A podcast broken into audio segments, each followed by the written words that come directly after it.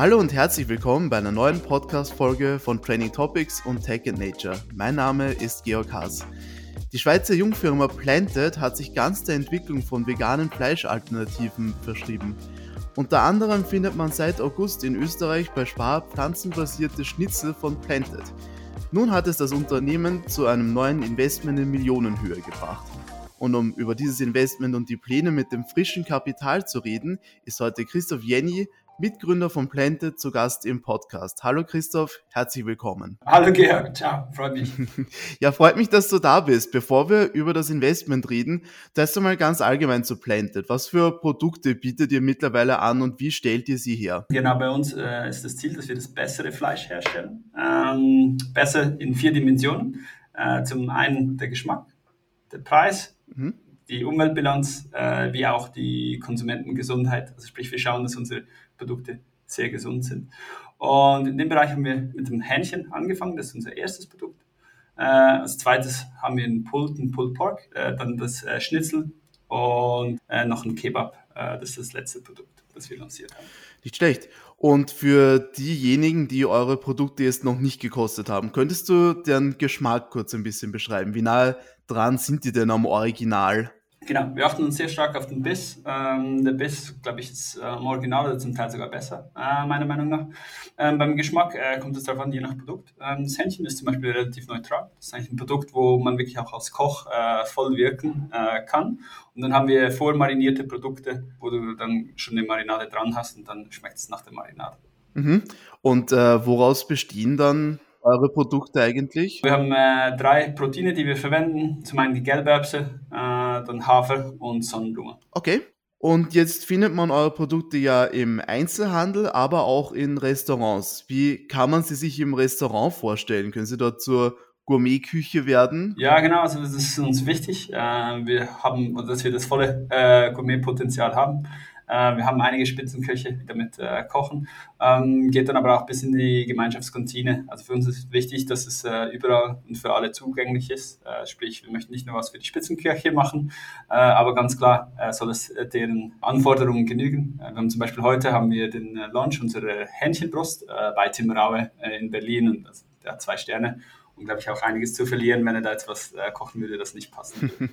und wo sind eure Produkte beliebter? Sind die eher im Restaurant beliebter oder kommen sie besser im Einzelhandel so für die Küche zu Hause an? Ist ziemlich ausgeglichen. Äh, wir äh, wachsen in beiden Bereichen sehr stark. Ähm, ich glaube, das eine hilft dem anderen. Ich glaube, es hilft, äh, wenn du es aus der Gastronomie schon kennst und ein gutes Erlebnis damit gehabt, hast, ist auch, glaube ich, die Eintrittsbarriere äh, ist kleiner, als wenn du das im Regal vor dir hast. Auf der anderen Seite, äh, die Bekanntheit aus dem Einzelhandel hilft dann, glaube ich, auch den Gastronomen erfolgreich zu sein mit unserem Produkt. Also sprich, ich glaube, das ist eine gute Wechselwirkung.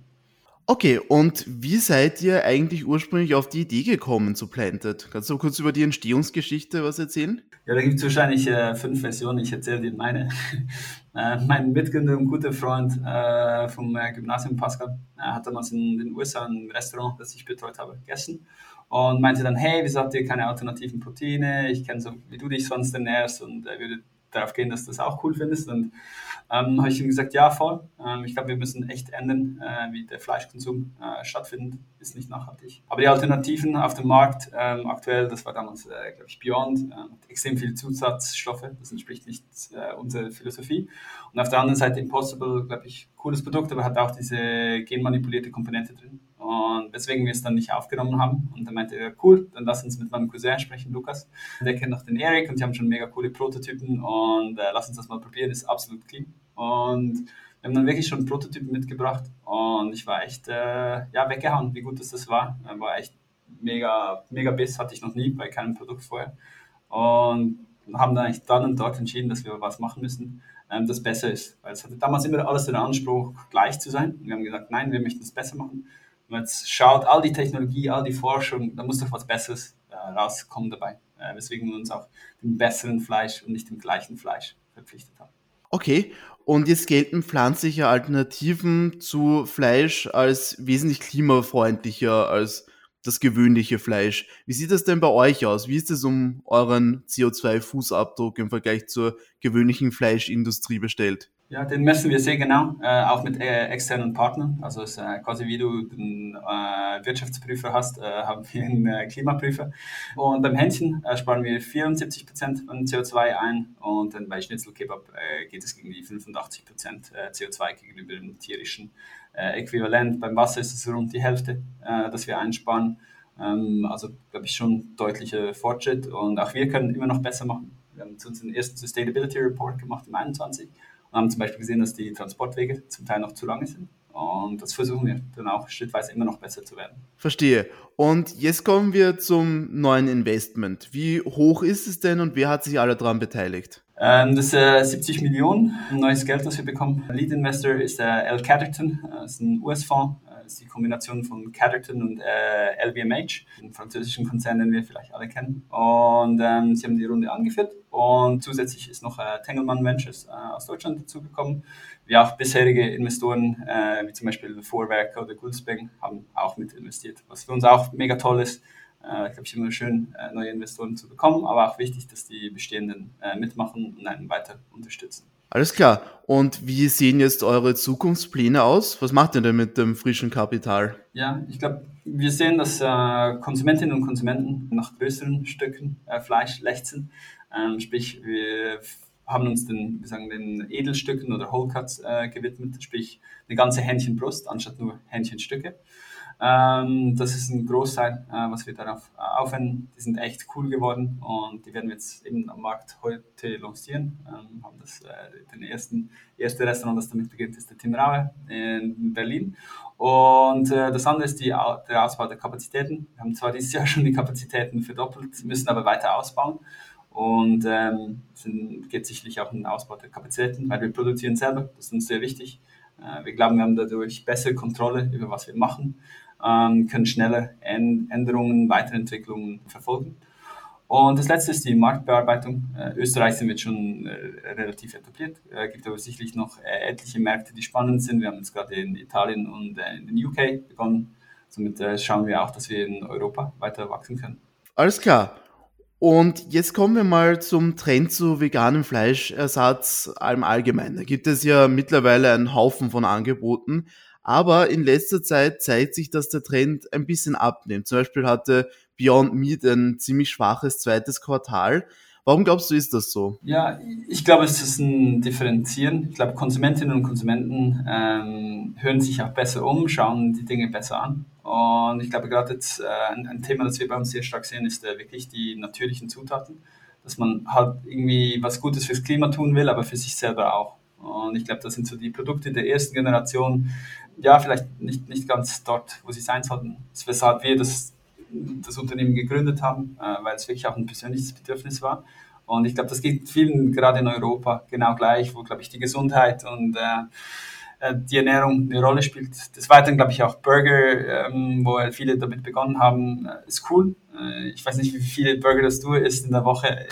sind es nicht so viele. Also einmal im Monat vielleicht. Genau. Und, einmal im Monat. Ja, genau. Und deswegen glaube ich, haben wir mit dem Hähnchen begonnen, weil es jetzt ein Produkt ist, das recht oft konsumiert wird. Und ich glaube, das macht sicherlich auch einen erheblichen Unterschied. Okay, und äh, natürlich befinden wir uns auch gerade in etwas kriselnden Zeiten, um es gelinde zu sagen. Glaubst du, das hat auch einen Einfluss auf das? Wie, wie ist denn das gerade in dieser Industrie? Wie ist der Vergleich momentan bei den Preisen vor allem zwischen gewöhnlichem Fleisch, also dem Billigfleisch, das man im Supermarkt bekommt, und den veganen Fleischalternativen? Ja, genau, das hängt vom jeweiligen Land ab und auch den Subventionen, die da im jeweiligen Land sind. Ähm, je nachdem sind wir persönlich jetzt, äh, oder wir als Planted sind angesiedelt zwischen, äh, sag ich mal, äh, Freiland-Hähnchen äh, und äh, Bio-Hähnchen. Mhm. Kommt ganz erfahren mit äh, brasilianischen Import-Hähnchen, ja, können wir noch nicht mithalten. Das Delta wird aber kleiner. Weil das musst du dir so vorstellen, wir für ein Kilogramm Protein in unserem Produkt brauchen wir ein Kilogramm als Input plus minus.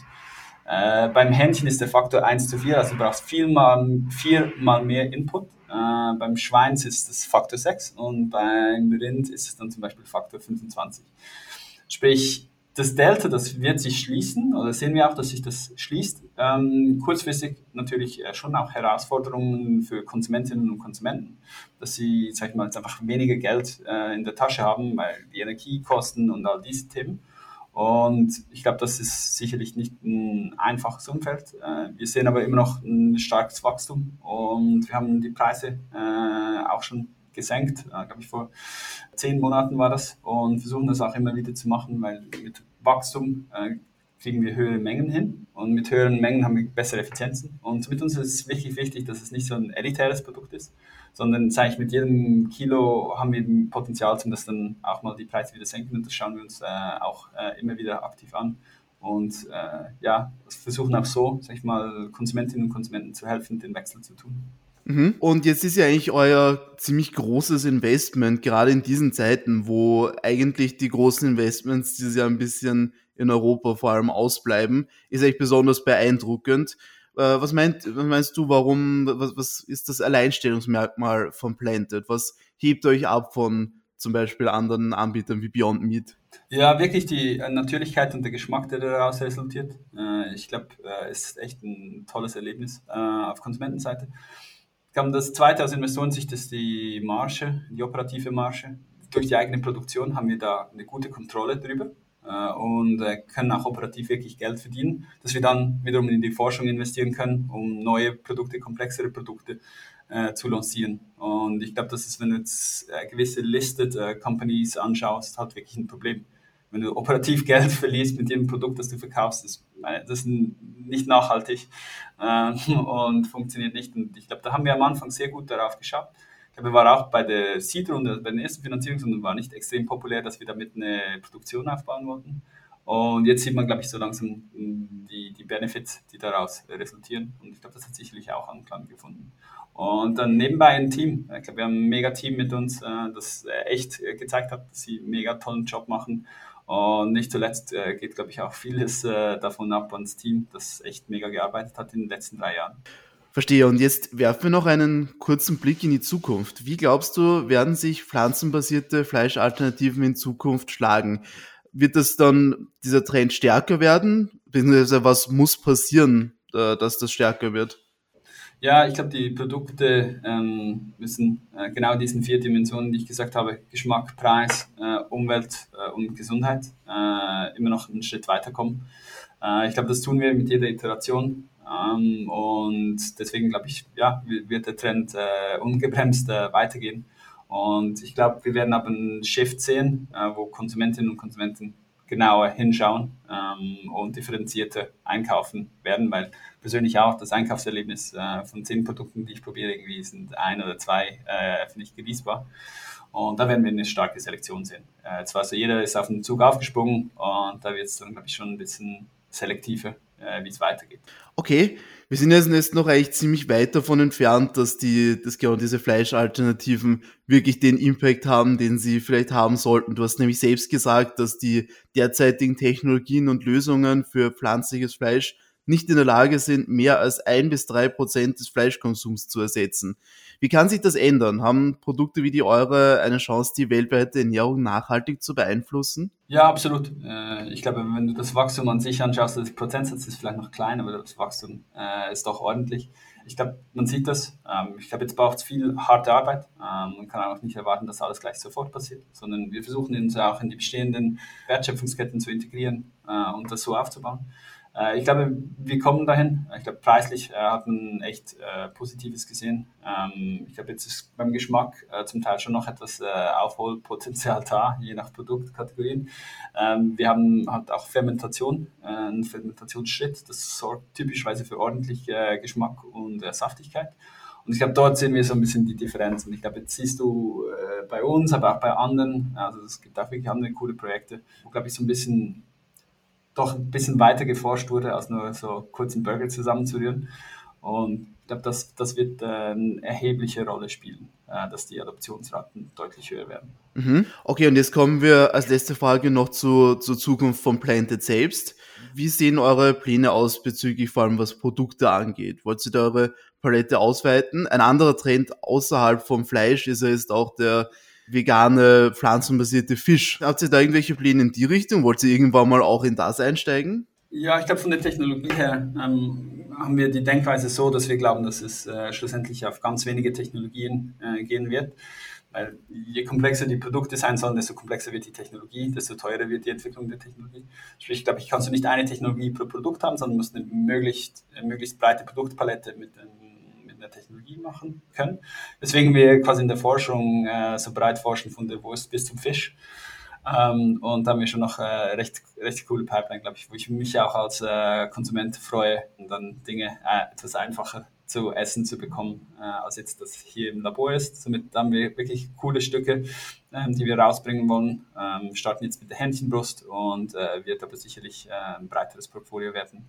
Schritt für Schritt. Wir versuchen uns da nicht zu verrennen, versuchen ein Produktion, Produkt nach dem anderen zu launchen, das in guter Qualität äh, damit wir wirklich auch das Vertrauen äh, nicht missbrauchen, einfach schnell Produkte auf den Markt werfen, um etwas Umsatz zu machen. Super. Vielen herzlichen Dank für das Gespräch, Christoph. Vielen Dank für die Einblicke in das Geschäft von Planted und nochmal herzlichen Glückwunsch zur ziemlich großen und beeindruckenden Finanzierungsrunde. Danke vielmals, Georg. Hat mir Spaß gemacht. Ja, das war Christoph Jenny, Mitgründer von Planted. Damit sind wir zum Ende dieser Podcast-Folge gekommen. Vielen Dank fürs Zuhören und schaltet auch das nächste Mal wieder ein, wenn wir spannende Gäste bei uns im Podcast begrüßen dürfen.